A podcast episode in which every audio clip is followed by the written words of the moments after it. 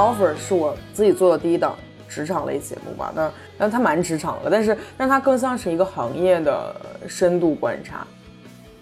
呃，我觉得当时他们其实选法律这个行业，选律师这个行业是一个特别明智的选择，因为呃，基本上可以说是在所有的行业里面，律师这个行业是最最最稳定的上升途径。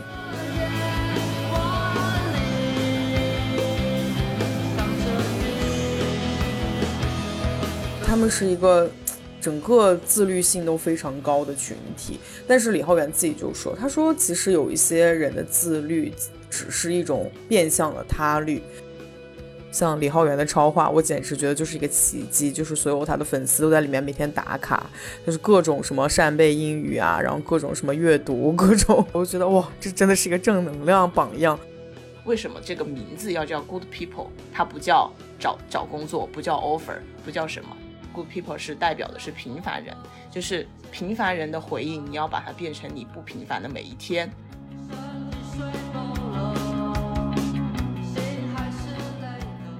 Hello，大家好，欢迎来到第九期的不上不下，我是阿沈，我是小二，呃，我们今天又迎来了我们的老朋友杨小厂同学，我们一共才九期节目，这个嘉宾就出现了两次了。可见嘉宾的重要程度。小厂跟大家打个招呼吧。大家好，我又厚着脸皮来了。对我们今天为什么又请到小厂同学，是因为今天想来聊一档最近刚刚开始热播的一个职场真人秀节目《令人心动的 offer 二》。然后小厂同学呢，刚好是第一季的令人心动 offer 的主力编辑，以及其中某位选手的 follow PD，所以他应该有蛮多可以跟我们 share 的这个节目背后的 思考啊、内幕啊什么的。对，然后我刚刚我刚刚在来小二家的路上，突然想到，其实我们三个人刚好也是在。呃，在不同的可以说是在不同的时间里，在同一家公司都工作过，前同事没有，但是但是你们在的时候我都在，对，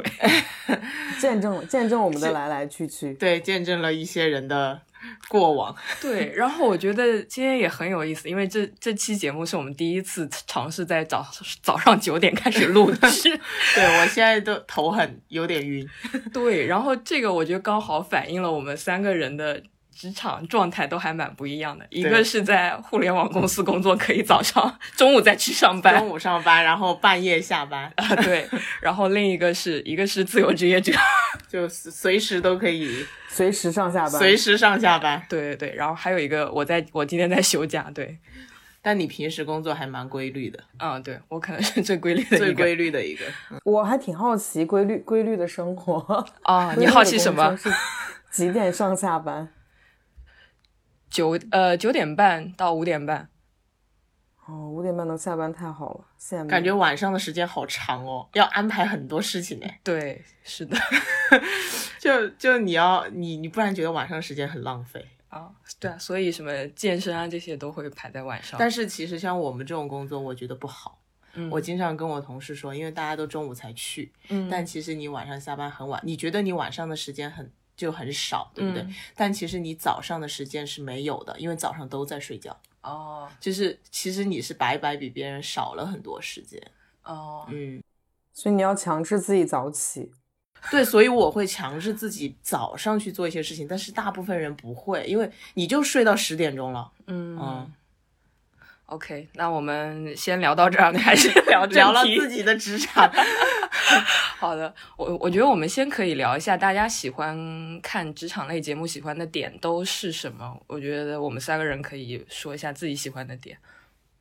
嗯，反正我看节目很多时候都是在工作，就是可能我一参加工作就在做这个事情的话，就会很多。内容都会去看。以前看职场节目的话，就中国比较多的就是那种求职类的，它可能就很直接、很简单，就是一堆老板坐在台上，像《非诚勿扰》一样，然后下面有很多人来面试，然后面试之后就会有一些很抓马的一些人，然后就这样就很简单。但是它其实反映的可能只是求职的一个。一个过程就没有很深入到职场去，然后像呃美国呀、什么英国那些会有一些呃，职场竞技类的，就像以前川普的那个学徒，他他就是一个很厉害的老板，然后需要选选出来一个冠军，可能会给他一些奖励，或者是给他一个职位这样子的一些内容。但那个呢，就又更多的是从呃。从那个比拼和你对你的考验这方面，其实它跟真实的职场，因为真实的职场你并不会有这样的情况出现，所以它还是会比较脱离现实的一种感觉。然后我之前是两年前吗？好一两年前吧，就看到韩国的那个 Good People，当时我就在朋友圈疯狂尬吹，就是我我这两年来唯一尬吹过的两个节目，就是我们上次讲过的。Super Band 和这一次要讲的这个 Good People，就是这两个节目，可能是当时觉得已经让你觉得看起来很心潮澎湃的两个内容，就是因为像韩国版的 Good People，就是令人心动的 Offer 的原版，它其实它的质感就很，就是你看到它的时候就觉得很不一样，因为它是一个剧的质感，就是它的它又比剧更加真实，因为每个人的。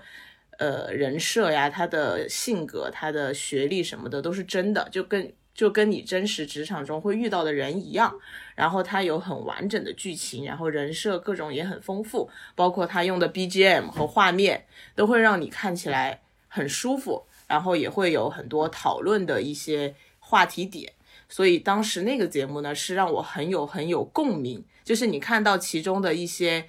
呃，刚毕业的一些小孩儿，他们怎么去获得这份工作？然后他们在失败的时候，因为我们之前面试的时候也失过失败过很多次，可能你失败了就会一个人在楼下哭，或者是就是很过不去那个坎儿的时候，就很感同身受。所以那个那个节目就是给我的印象就比较深刻，是在这一点。所以我现在来看这类的节目的话，因为我可能已经过了刚毕业要去。找工作的阶段了，所以我更多的是看不同阶段的职场的人，他在职场当中的一些，就是可以给我带来一些共鸣的一些情感的部分吧。嗯嗯，我觉得你刚刚提到一个点，就是说以前的那些职场节目就。我想你在说的应该是什么“直来直往，非你莫属”这种节目嘛？嗯，那种对他给你展示只是一个面试的过程，但是职场类真人秀是第一次带观众这么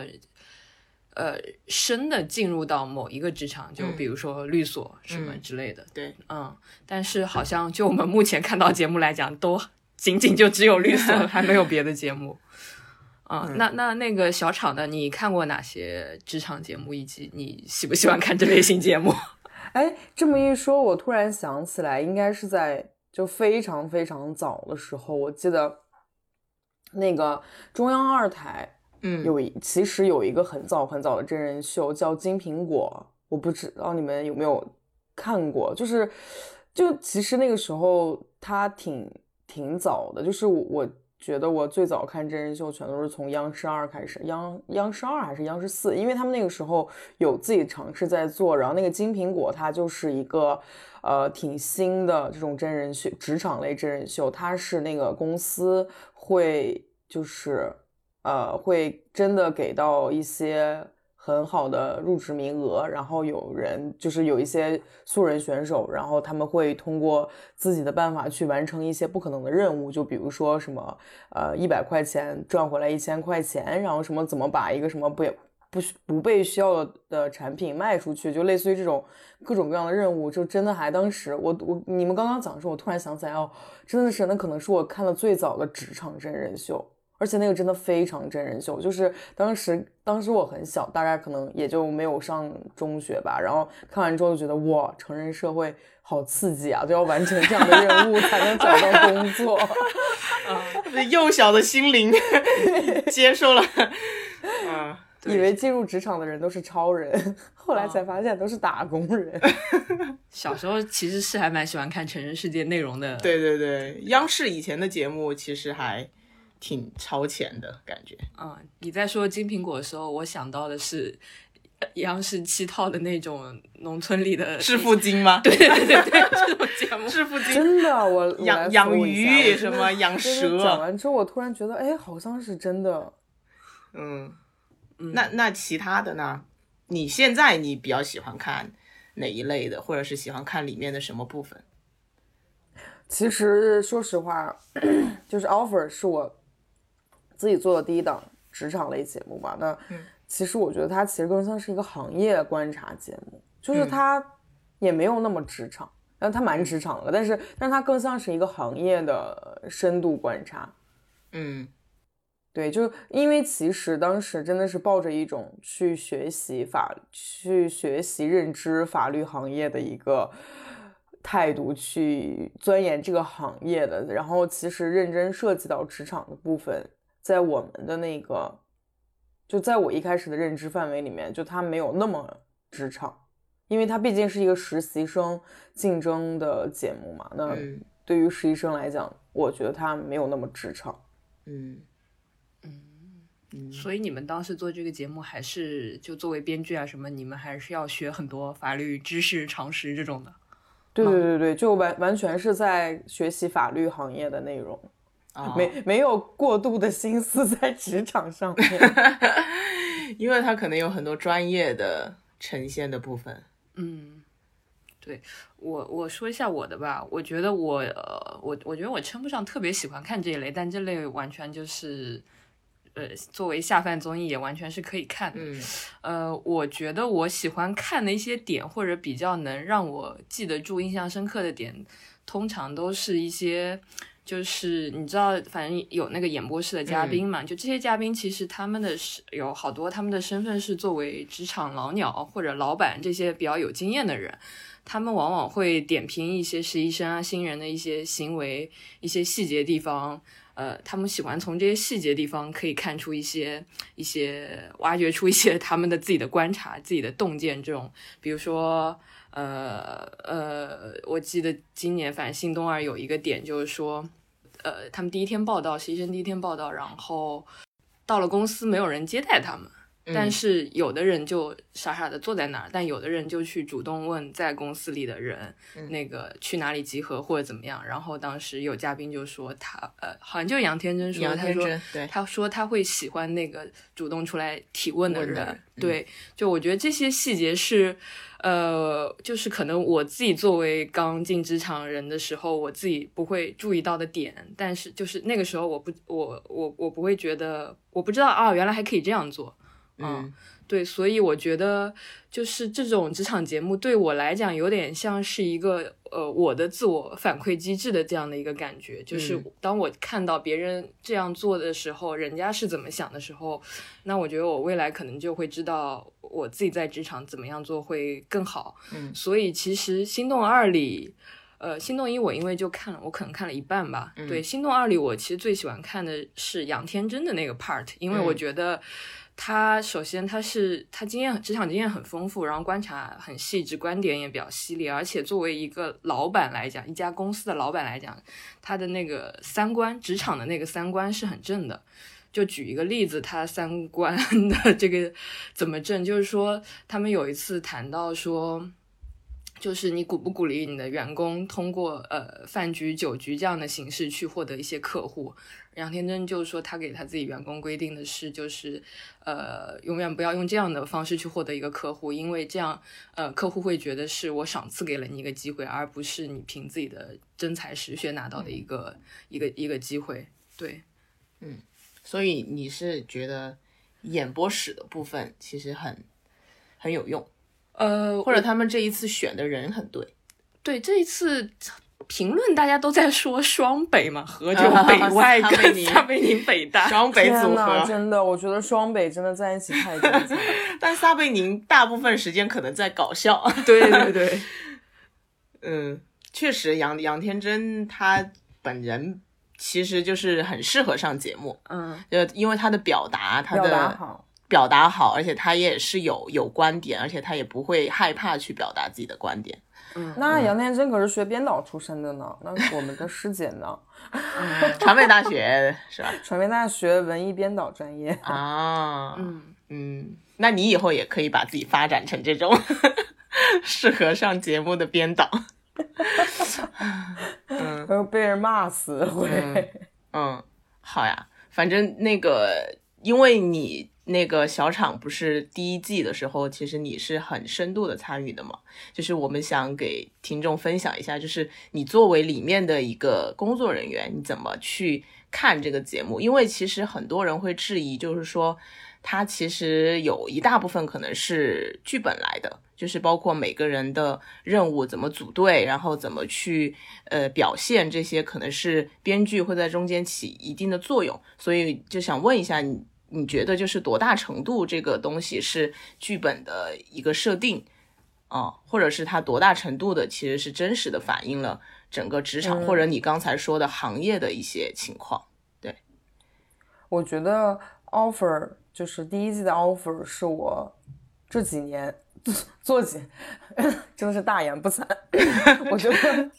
我觉得就是 offer 这个节目是我这几年自己做的，觉得。就是整个完成度和，呃，和自己的满意程度都非常高的一档节目。就是，嗯，呃，虽然当时第一季流量没有达达标吧，应该就是没没有得到特别好的一个流量或者说话题热度，但是从整个作品的品质和内容上来讲，我们所有的创作者都还是挺开心的，因为是一档。就是用心在做了之后，然后能自己也觉得非常喜欢的节目，嗯，因为我觉得这个节目选题就是还挺好的，因为就是就是你你当时给我疯狂 疯狂安利了之后，就是当时他们找我一一说是 offer，我立马就说去。无论如何都要去，对，然后匠心去的是不是？对，就是就是就是你，就是你每天在朋友圈安利了之后，我就觉得哇，那真的是一档好节目。然后当时也请到了韩国的编剧来讲这个剧，呃，讲这个节目的原版《Good People》嘛，然后说《Good People》其实这个想法选题完全就是因为编剧看了《卫生》那个节目，对，那个韩国的一个职场电视剧《卫生》，对。所以他们要做一个综艺版本的卫生，对对对对对。然后呢，我就先去看了《Good People》的韩国版，然后我又去看了韩剧的卫生，然后我会发现里面其实有非常大重合的细节点和一些情节点，就是因为卫生不是讲的也是一群实习生，然后转正之后他在职场里面遇到的各种问题嘛。所以，呃，就是韩国编剧分享了这部剧了之后，这部剧其实也是给我们提供了大量的一个对职场的认知。就是大家为什么会看职场剧会感到爽，因为就是成长嘛，就是你从一个菜鸟，然后慢慢在公司里面通过自己的表现，然后得到上司的认可也好，得到同辈的认可也好，然后慢慢有了一定自己的在公司的话语权或者地位，就是大家看起来还是挺爽的。因为会把自己的带入成长带入进去，所以，但是其实回到综艺上来讲，因为要做真人秀，还是要去架设一个这样的情境，能让就是真正的这些呃学习法律专业的学生们进来之后，有这么一种投入感，去让他们觉得。那个要在节目里面去真的去努力竞争到这个 offer 的话，其实我们所所谓的剧本设计其实是呃做课题，就是其实在 Good People 原版节目里面已经把这个呃节目本身的模式架构做得非常清晰了，就是八次课题。那么八次课题到底是就是什么样的课题设置？呃，我觉得当时他们其实选法律这个行业，选律师这个行业是一个特别明智的选择，因为，呃，基本上可以说是在所有的行业里面，律师这个行业是最最最稳定的上升途径，就是你每做一年能做什么的 level 职级，然后做到第几年会升到什么的 level 职级，这个行业其实是，呃，上升途径最明显的。就所有的法律生很清楚自己从法学呃从法律系毕业了之后，然后进入到律所，然后他的上升路径是什么？然后进入到呃比如说司法体系，然后它的上升路径是什么？就是很明确。所以我觉得这是能够让嗯就是职场类综艺首先选择法律这个行业一个就是比较便捷的入口。其实是因为你想说，如果选导演。这行业，或者去选 金融这行业，就是大家根本都不知道，就是上升途径在哪里，你也看不出来一年、两年、三年的人他的差别在哪里，就很难去实现这样明确的，呃，综艺化的情情境的设置。所以，然后再一个也是因为法律行业本身也很贴近大家的生活，包括一些呃法律的争议啊、生活的案件啊，因为它主要面向了很多客户，一方面是民事的嘛，一另一方面是企业的，所以。呃，还是更容易去和大家去贴近的，所以我觉得他们选律师行业，然后包括我们做中国版权律师行业，其实是一个能够快速把这个职场做的，呃，能和综艺完整结合的一个比较好的，就是行业选择。然后包括其他的剧本，其实还是一个道理，就是。呃，所有的真人秀都是一样的，就是我们做了所有的人物分析之后，呃，我们会预设各种各样的这种，比如说组合方式啊、搭配方式啊，那么肯定我们也会在心里面知道哪一种组合方式最好，哪一种预设方式最好，那就是呃，在这种课题的布置当中也去设置了，比如说两人组合、四人组合，然后。不停的去打破他们之前的分组呢，这些就是我们在一些规则方面能够加强他们人物关系的一些所谓剧本的设置。嗯，明白。所以你刚刚说的那个课题，就是每一集给实习生们布置的那个任务，是吧？对，那个是那个等于说是你们前期你们编剧设计出来的，但是设计这些课题呢，又需要你们有一定的法律知识才可以设计出来，是吗？对对对。我我会有点好奇，就你们有那种法律顾问这样的角色吗？因为我觉得光凭编剧恶补几个月的法律知识也设计不出来这种吗？就是就是律所啊，我们当时合作的律所就是完全是我们的法律顾问。然后我们节目当中的大部分案子其实也都是那些律师们自己的案子。嗯，明白。对，所以我感觉有些案子其实是蛮新、蛮符合、蛮蛮就是符合时下那个社会热点什么的这种。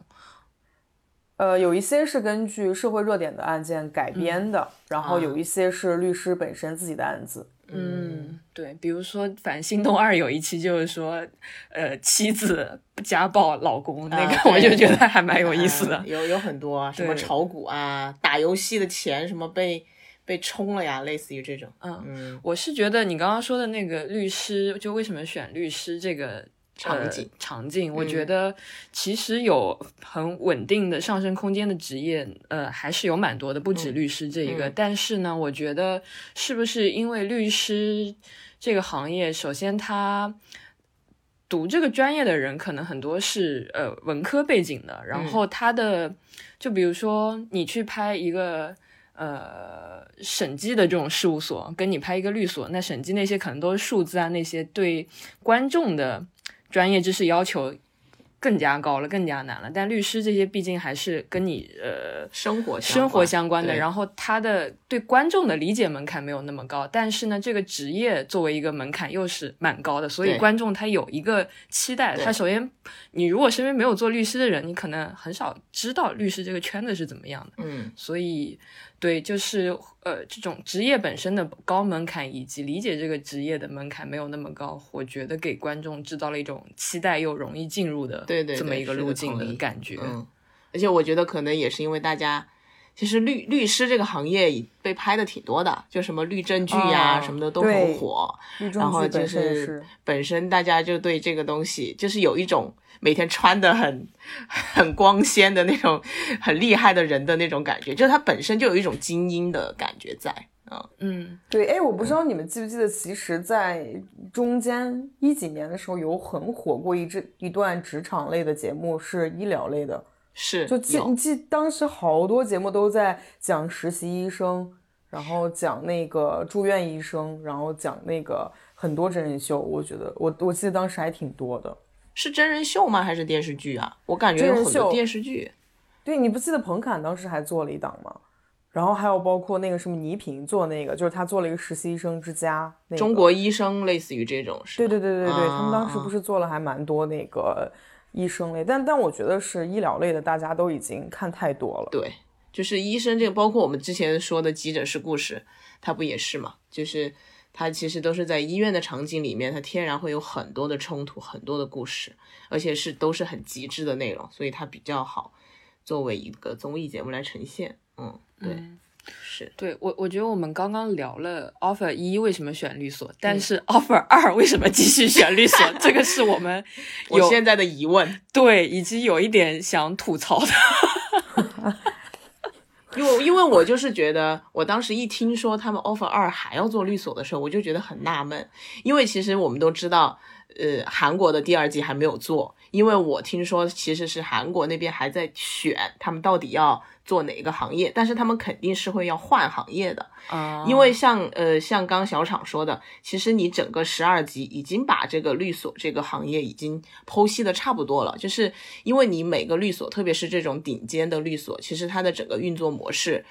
差不太多啊。就是你如果再用一季的内容去去去写这个东西，然后你里面的。人设这些其实观众已经有预期了，就是你第一季可能大家还是诶很期待你到底这些人会怎么怎么样，然后你第二季的时候你很多的套路其实观众是明白的，所以这也就是为什么说第二季现在有这么多的争议，包括那个斯坦福毕业的那个学生，还有那个小姑娘，呃朱一轩和王骁，其实他们在表现当中有很多很多的争议，我觉得也是因为观众提前他已经会有一个预设，他也会去做比较。然后对比较感比较强，比较感就很强。我看弹幕全部都在说啊，好想念第一季的孩子们什么什么的。第一季的孩子们还继续有通告可以上。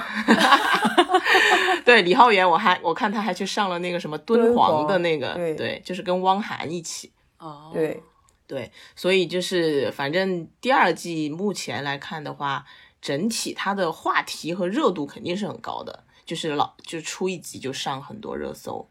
但是第二季的口碑感觉没有第一季好，嗯，但是你们我我你们有没有发现，就是第二季它其实是职场话题上的比较高，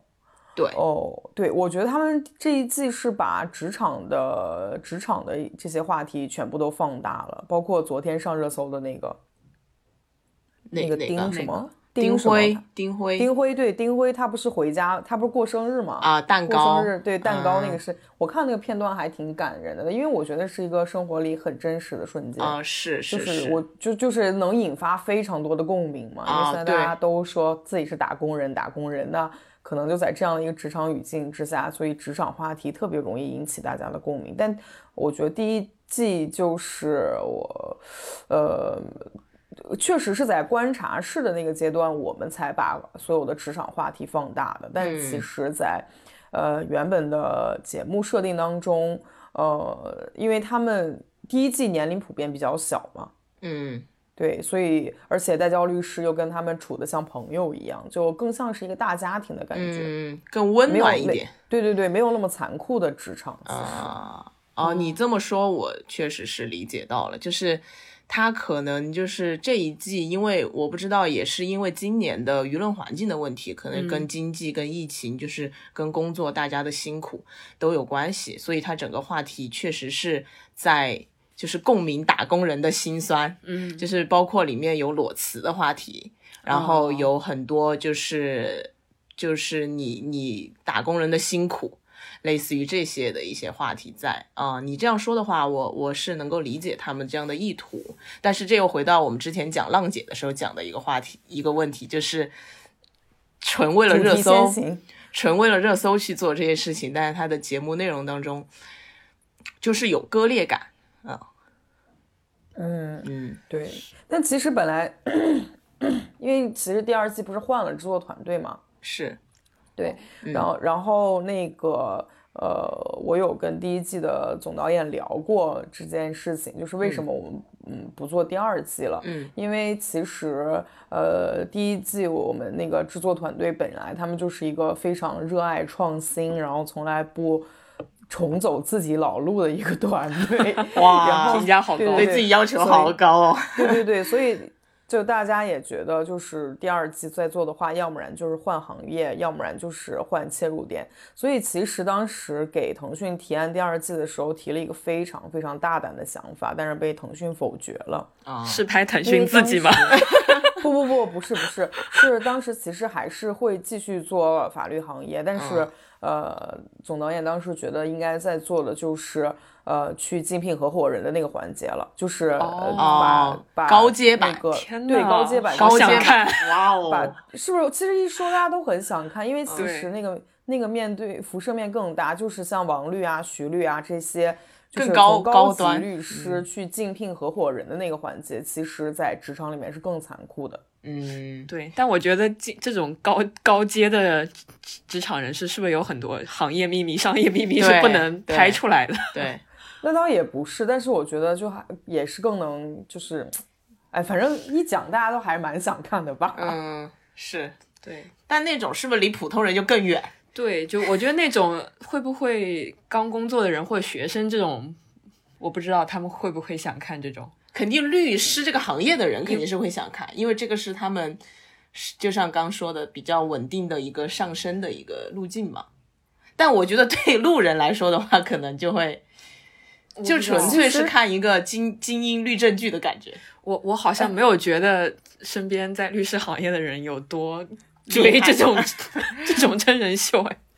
律师都没有是你想写看综艺吗？其实其实蛮现实的，因为从一个初级律师你进律所开始，差不多也就是六到八年的时间，你就可以去有资格竞聘合伙人。像王啊律就是律所里面当时非常年轻的合伙人，呃合伙人嘛，就其实也是呃，你说现在九零后就就前后也其实到了这个职场的地位了。嗯，是。天哪，嗯你又给我带来一种焦虑。你已经是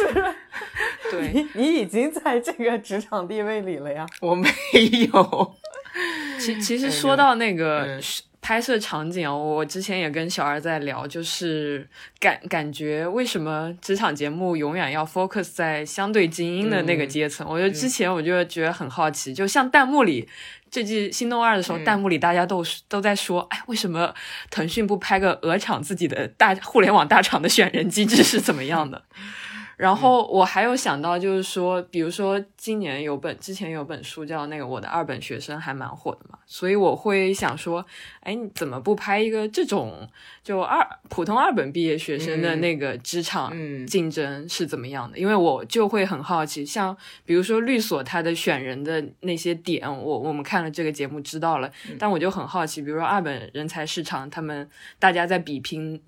中比拼的点到底是什么？确实，真的哎哎，但是认真讲，其实我们第一季学历没有那么重。嗯。不是这个学历，就你只要本科，你知道中国只有百分之多少的人是本科毕业吗？就是好像是个个位数。个位数，很少很少。就是其实，呃，也就是说，我们这个内容关注的人，其实大部分还是这极少极少的一群人嘛。就是，所以我们就在想说，哎，有没有人做二三本的学校？包括甚至他可能就没有念大学，但是他也需要工作，他也需要在社会上生存。那他们的生存途径到底是什么？但可能那个就是一个更大的命题，就是感觉是不不是一个综艺节目可以承载的。对，因为我其实看了《心动二》，我我我其实不太苟同里面一些呃求职观，嗯，就比如说，我觉得《心动二》呈现出来的那个对学历的滤镜实在太太高了太重了。嗯对对对，就是很多呃，你一个课题布置下去，然后嗯律师们在判断这些实习生们的表现的时候，嗯你会发现他们。太多带有一种精英主义的，一用一种学历的眼光在判断他们了。比如说，对丁辉的很多判定其实是很不公正的。是就他们无法，我觉得就是这些律师可能因为因为就是这律师行业本身自带的这种呃用学历看人的属性，嗯所以在比如说一场辩论下来，明明。就就事论事，可能丁辉是表现比较卓越的那一两个之一，但是律师们对他的要求是说啊，你作为一个全场唯一有过工作经验、有过一两年律师经验的人，你的 performance 应该不仅仅只在这里。所以你会发现，就律师用一种就是他们在用一种看这个人的潜力有多少的眼光在看，而无法很单纯的就事论事。所以他们，所以丁辉好像从来目前为止从来没有拿到过某个课题的第一或者怎么样，而是是律师们往往都选那个 performance 可能就还可以，但是他因为很年轻，是一张白纸，然后他们会觉得啊，这个人潜力不错，然后选那个人当，嗯，当当什么最佳辩手啊什么之类的。对，所以是我 我我是觉得学历滤镜有点太严重了，包括他选王潇。像选王潇跟选丁辉进来，选一个斯坦福法学院的人进来，跟选一个本科二本还是非法本专业的人进来，这两个选人的时候的这个就是想制造这个争议点的 intention 就非常 严重了。嗯，可以理解，可以理解。但这说回来啊，就是我们之前也想聊我们自己在职场当中的经历嘛，就是因为我们 offer 二的 slogan 是九五后职场图鉴。就是主要去关注九五后这群人他们在职场当中的一些经历和表现，然后就是我我们自己，我现在可能年纪也大了，有时候会需要 面试一些可能真的是九五后的一些小朋友。我我我想到刚才你说的那个律师们对丁辉的偏见，我觉得在实际的生活当中真的是很常见这种偏见。就是我如果去挑一个实习生或者是一个。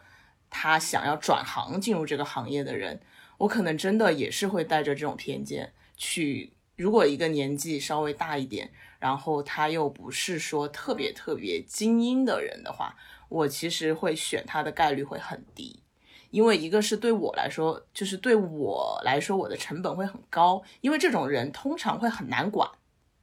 嗯，就是他们对自己的认知可能和对。这个工作的认知会跟普通的小朋友，就是一副热血的那种小朋友来说是不一样的。然后，而且他们又有一些社会经历，他们又又有很大的压力。其实，在你去培养或者是管理他们的时候，你的管理成本就会很高。那我那我可能这个时候我真的就会选一个，他对这个行业充满了向往，他还没有被社会毒打过，然后他就是满心期待的进入这个公司，进入你这个团队。然后，不管你怎么去。批评他，或者是培养他，或者是用什么方式，他都不会有一些负面的情绪传递出来。嗯，然后他这种这种小孩儿，然后学历又还不错，然后整个人又很机灵，又是一一一副朝气蓬勃的样子，这个这种人肯定是会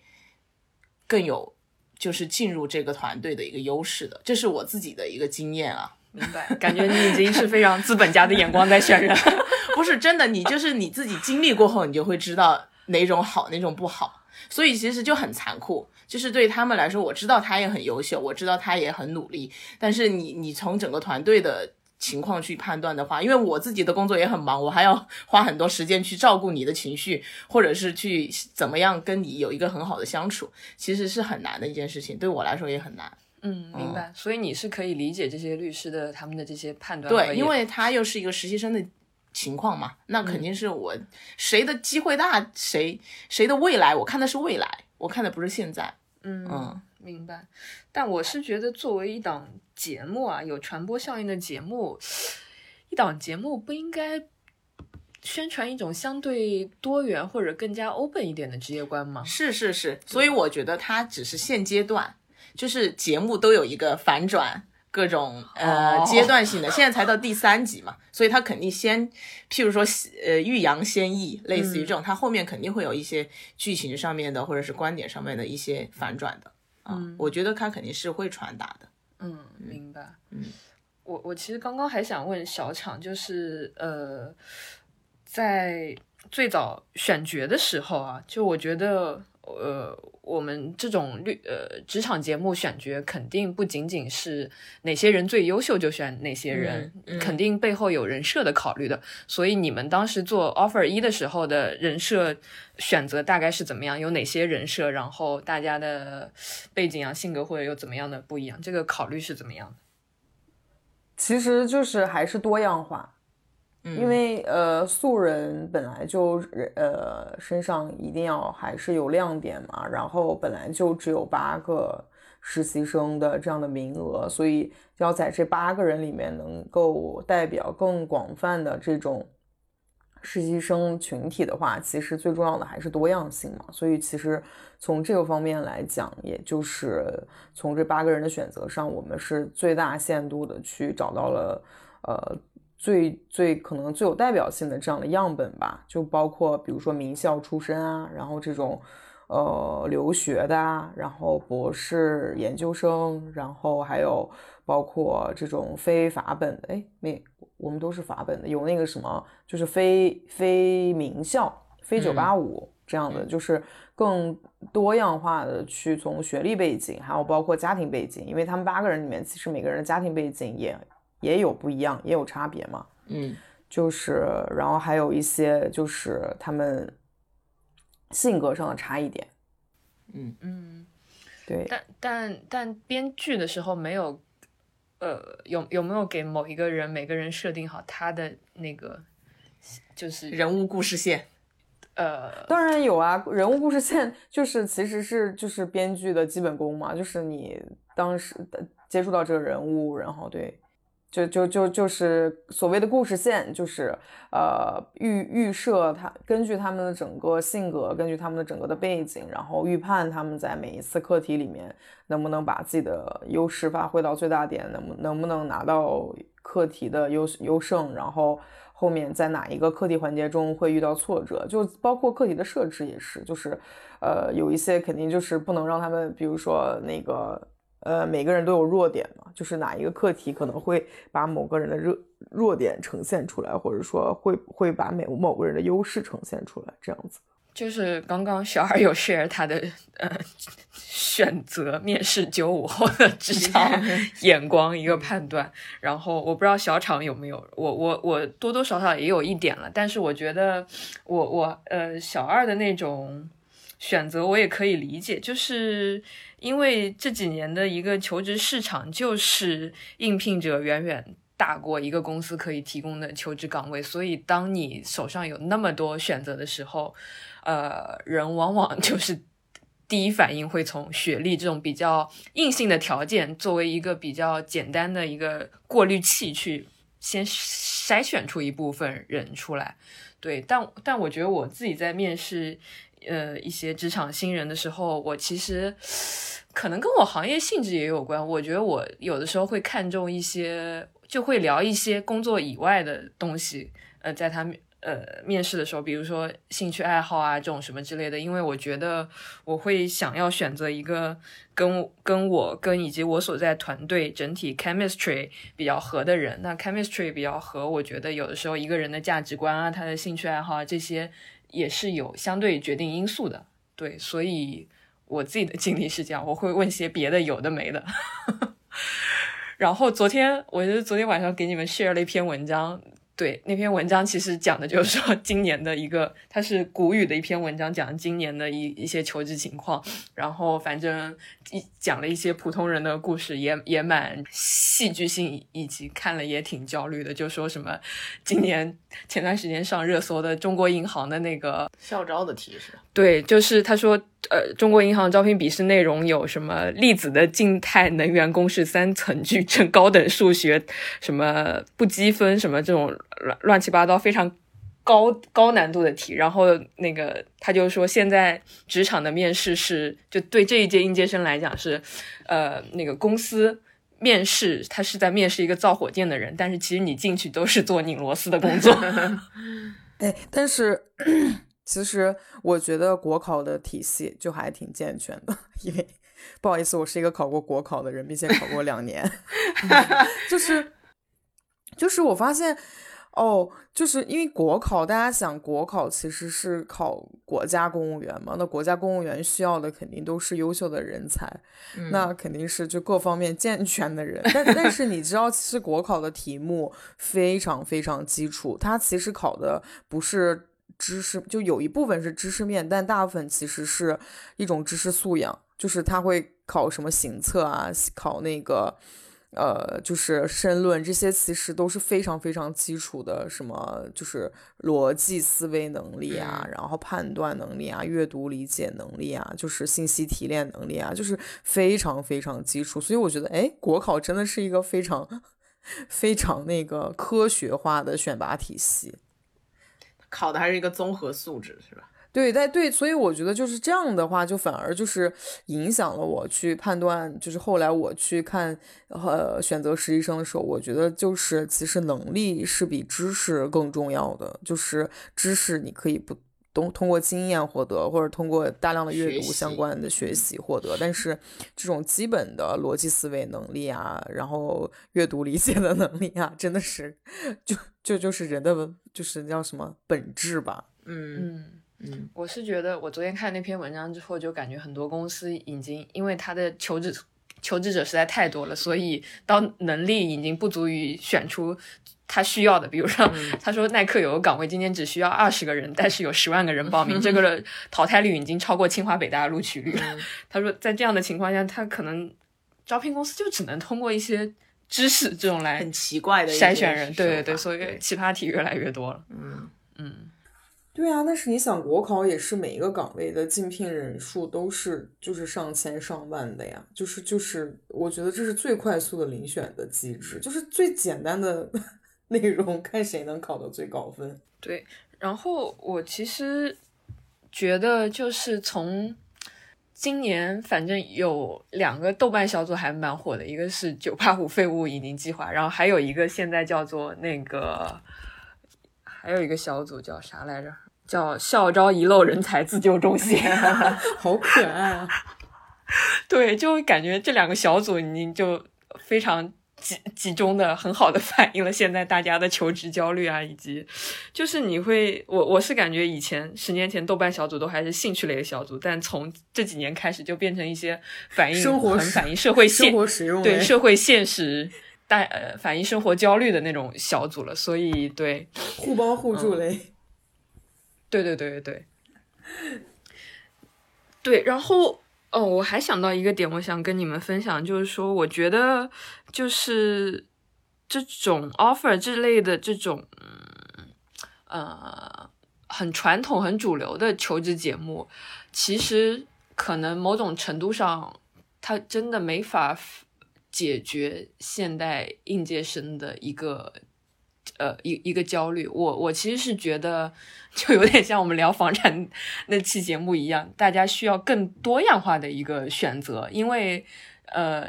大公司的这种岗位就是只有那么多，那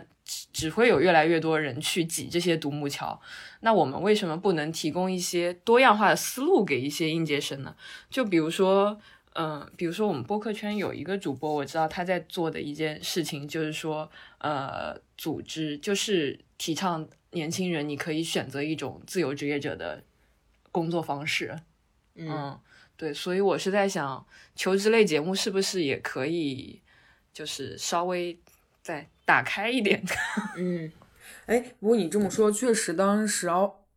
offer 播完了之后，就是我在收集身边人的反馈过程当中，确实有这两种声音。一种就是很积极向上的，就是大家看到哇，年轻的小朋友们这么努力，这么高要求自己，就自己也被这种正能量感染了，就是觉得就是。优秀确实是一种品质，然后就可能把自己从一种怠惰的状态，然后变成一个积极向上的状态。包括像李浩源的超话，我简直觉得就是一个奇迹，就是所有他的粉丝都在里面每天打卡，就是各种什么扇贝英语啊，然后各种什么阅读，各种就是关闭手机，就各种打卡。我就觉得哇，这真的是一个正能量榜样。但是另外一一方面获得的声音就是，确实当时我身边很多朋友，我问他们为什么不看 offer，他说。说上班已经那么累了，为什么回家还要再看职场？就是就是他会切实的会会在里面感受到一种焦虑。但我觉得电视节目它其实永远不是在提供解决的思路，是提供一个问题，就是让大家去思考这个问题，我有什么解决办法，我该怎么做？就是呃，不是。它不是一个生活类节目，它不是一个实用类节目，它其实就是一个社会切面的一个观察。那在这个观察当中，就是大家就是仁者见仁，智者见智。就你能可能你可以获得你想获得的答案，但是对于有些人来讲，可能未必就是可能只是一个刺激，不是一个答案。但我自己做完 offer，我自己特别。特别感动的一点就是，真的我是被他们完全感染了，就是 受到了他们那个优秀的这种推动力。因为像李美对，你真的每做一个节目都会被 超级感染。也那倒那倒也没有啦，呃，毕竟之前的那一档没有，就是就是做完 offer 的时候，就是真的感受到了一个优秀的人群，他们不停上上进的这样的一种状态，就像包括李浩源也是本身。不管是天赋也好，还是他后天获得成绩也好，已经是在一个令人非常羡慕的，就是比别人更高的起跑线上了。但是，他对自己，还有包括他的家人对他自己的，就是永远不要降低对自己的要求，就是。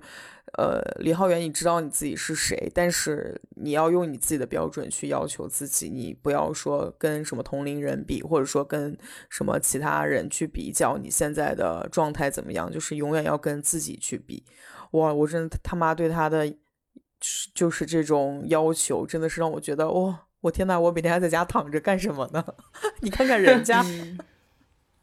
但但你不会觉得这种就是。一档节目里，这种对优秀啊，这种或者所谓正能量，嗯，当你找一批这样优秀人过来的时候，就你会觉得，就是会不会对优秀的定义也显得越来越单一了？就我，我觉得我有点可以想象，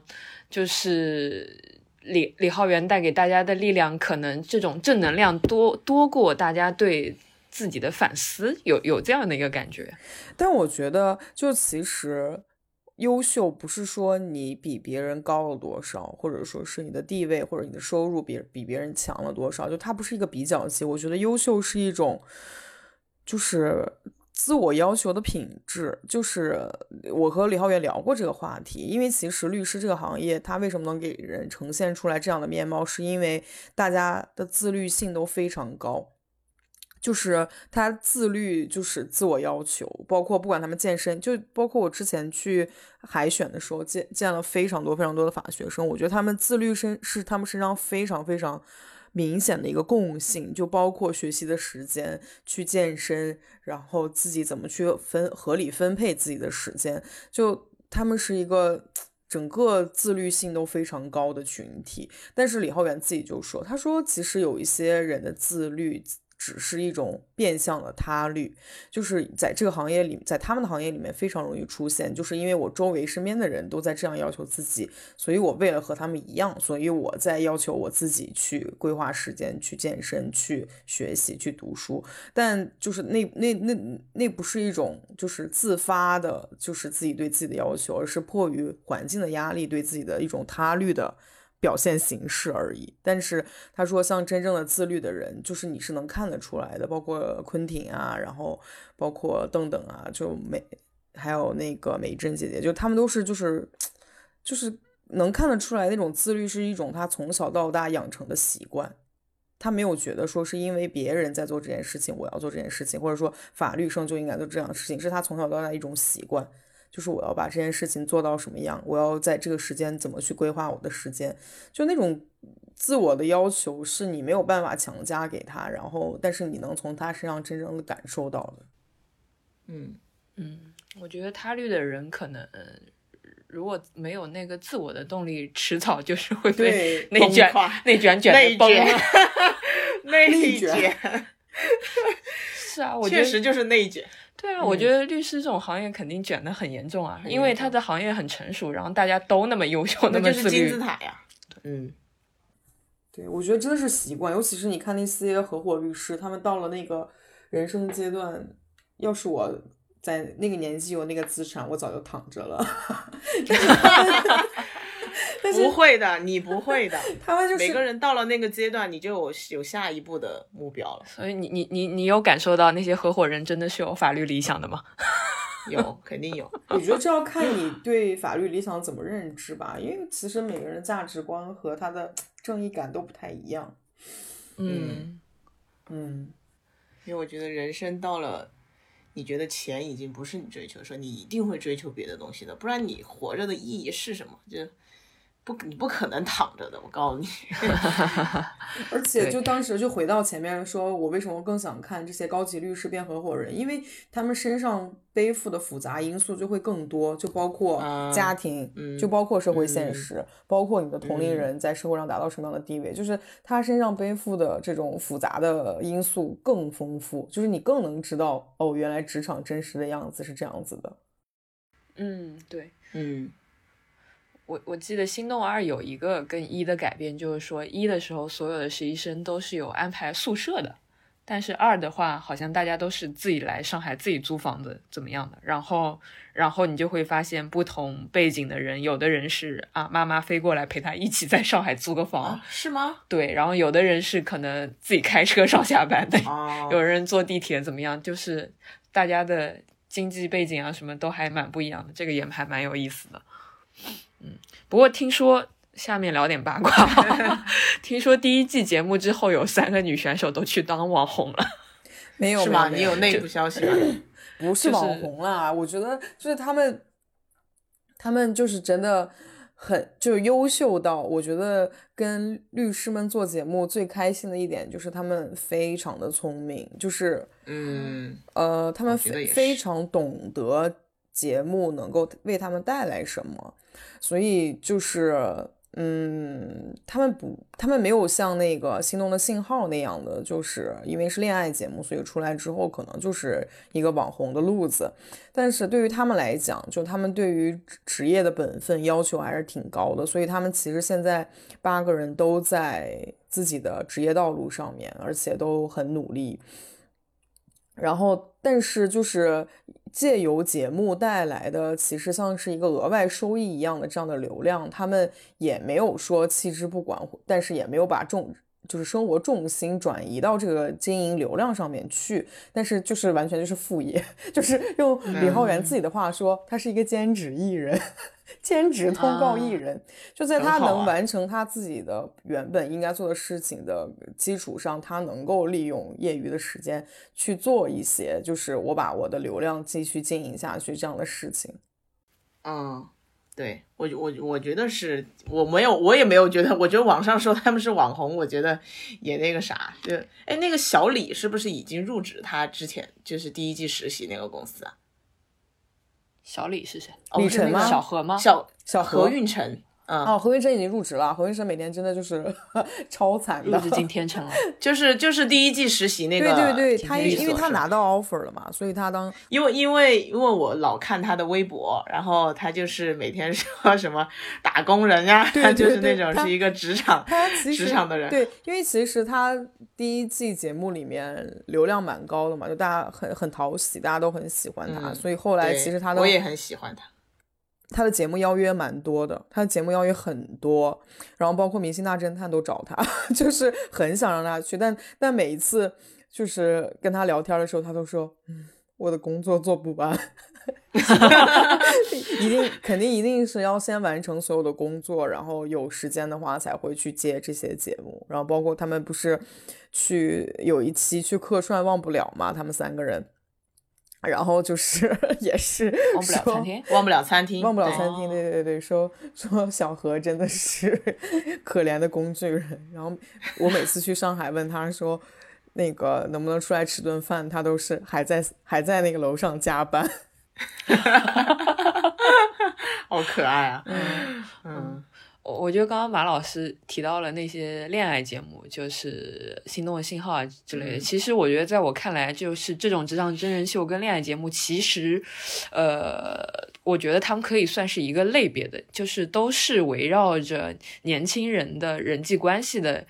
一种社会实践的那么一类一一类节目，就是。呃，职场关系和亲密关系嘛，就是我觉得，就之所以这两类节目会有人看，就是说很多人都是想从这些节目里收获对自己求职和自己对亲密关系实践的一种指导。所以我是在想，这类节目这几年比较有市场，是不是背后也意味着大家年轻人对求职和恋爱？这两件事情，其实大家是有很多困惑，有很多需求，或者说有很多想要交流的东西，通过一个综艺来来获得的。嗯，我我我同意，因为这两个节目就是同一个团队做的。呃，你说韩国还是韩国？版的韩国版的 Good People 和 Hard Signal，他们就是同一个团队做的，所以它整体的风格和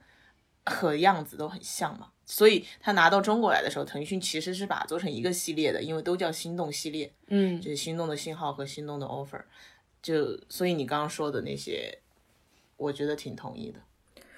我觉得还有一个点是因为观察类节目，我觉得观察类节目很好的一点是它在放大细节。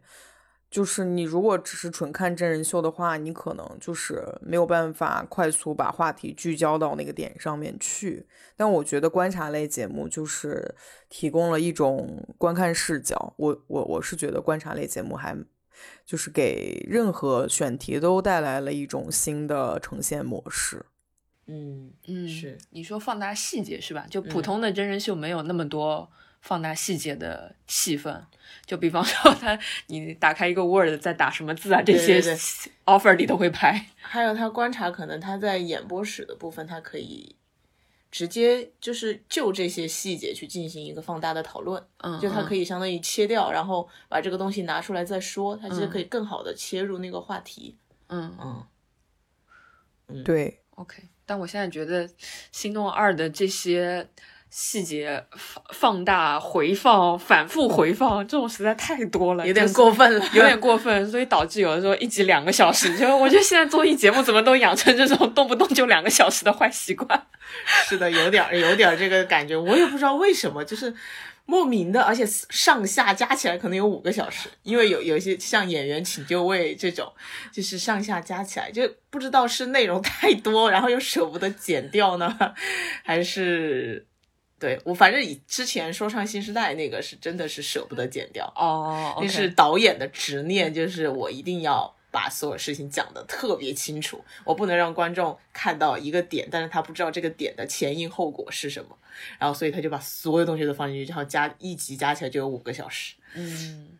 好，那求职类节目还有什么可以聊的吗？或者你们还有什么想说的？嗯，我我说我自己的感受吧，可能嗯我自己对。因为我对韩国版的《Good People》爱的太深了，嗯所以很多时候看最开始的时候，我是很排斥看中国版本的，因为我觉得其实就是因为当时上线的时候很赶，韩国版的当时好像还没有播完多久，中国版的就已经录制要上线了，就当时就觉得是一个，当然腾讯是会买版权和模式的，所以他们其实进行了一个比较高颗粒度的一个。一个模仿吧，就包括所有的人设、所有的一些镜头和他的呃讲故事的方式和里面的一些课题，其实都可以看出很高度相似的部分。然后，但是呢，但是就是说从这个方面来说的话，呃，我觉得就是韩国版的和中国版的一个不一样吧，或者就是说，其实我们韩国综艺和中国综艺市场现在。做创作内容的时候，有一个很大的可能是一个社会环境和市场环境造成的一个一一个原因是，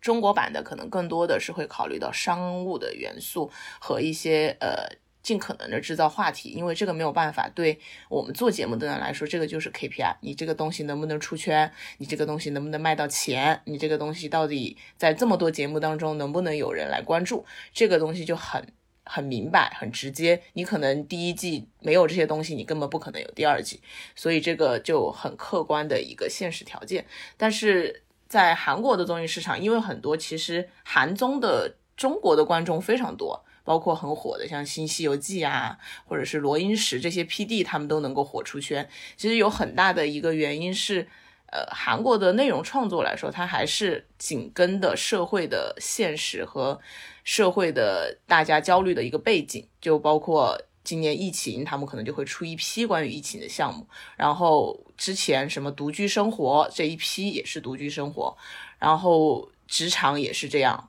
呃，然后那个网络火起来之后，就会有一一系列就是短小精悍但是又好看的。网络的综艺就是它可能更短一点，比如十五分钟一集，大家就会很喜欢看。所以它是紧跟着就是说整个社会的需求和社会整个大的一个背景来进行的。所以就是嗯，韩国版的 Good People，他们因为它来自于中那个韩剧是卫生嘛，所以它卫生的一个主题就是去关注普通人，关注普通人的职场，就是它它里面有很多金句，就是说每个人都很努力，你每天不管是几点出现在街上，都会有努力的人已经在街上了，就他已经会比你早。的这一个点，所以它整个 Good People 的母题也是在讨论这件事情，就是说平凡人的职场，平凡人每天是怎么努力的，所以他会从这个方面更多的去呈现一个社会的全貌，就是从通过这个律所，通过这八个实习生，通过里面的所有的律师去呈现这一个社会的全貌。当然，它不可能像电视剧那样那么全面，因为它整体来说还是一个小的场景，包括我们之前讨论的所有的那些为什么选择这个地方的原因，所以。他整体在韩国版的时候，我看的很感动的是，到最后他们把所有的律师请到了演播室，然后有一个律师就是说，为什么这个名字要叫 Good People，它不叫找找工作，不叫 offer，不叫什么？一个是 Good People 是体现律师这个东西，因为律师他就是要为正义和公平去为普通人发声，他代表的是一个社会的一个。基础的准则，所以你是要成为一个善良的人。嗯，然后还有一个点就是说，good people 是代表的是平凡人，就是平凡人的回忆，你要把它变成你不平凡的每一天。所以这个节目会要起名叫 good people，所以这个这个利益就会 让你觉得，嗯，在中国完全没有这层利益啊，我感觉其实有，但是你会在很多的话题呀，然后嗯冲淡掉。啊，被热被热搜冲淡了是吧？被热搜冲淡，或者是被里面的一些更更更实用的、更现实的东西给啊给抹去。焦虑对热搜给冲淡，跟焦虑、跟一些技巧、跟一些人与人之间的冲突，嗯，类似于这种东西给给冲淡。嗯，他不会，我但是我觉得，既然我们都请了原版的人，他不会不考虑这一层的，他一定是有，但是就是因为各种方面的原因，他。落地的时候，或者是观众他也看不到这一点。对，就这层底色，大家都 会会会会被平常的工作的焦虑给掩盖掉。嗯嗯，所以你刚刚说 Good People 是反映社会全貌的，但我觉得看 Offer，我感觉只反映了社会那金字塔那一个小尖尖的那层人。我从里面看到的东西啊，我不不保证别人是不是能够看到，但是我看的时候，因为我当时那段时间还翻来覆去的看，嗯嗯，就有有有时候就配着弹幕。有时候就 自己看一看，所以他你觉得是多了什么东西让你感觉到是社会全貌，而不是金字塔顶尖那层人？我觉得是里面的人，就是他八个人，你就觉得每个人都很可爱，然后每个人又代表了不同的。其实我能够带入其中一个女生的角色，因为那个女生的性格跟我很像，嗯，就是那个也是在延世大学念书的那个女生，她可能就是看起来很自信，然后也不怕，但是她其实内心又会有很多。嗯，小纠结或者什么的，她就会让我带入进去。可能也是因为这个原因，我会很带入那个节目。哦，哦，还有一个点我还蛮好奇的，就是韩国的这种职场节目里涉及到一些性别议题的内容多吗？因为我其实看《心动二》的时候，有一个有一个很小的细节，呃，我发现最近好像蛮多公众号也在说的，就是呃。第一次面试的时候，反正有一个女律师就问几个女的实习生面试的一道题目，就是说，那个未来当呃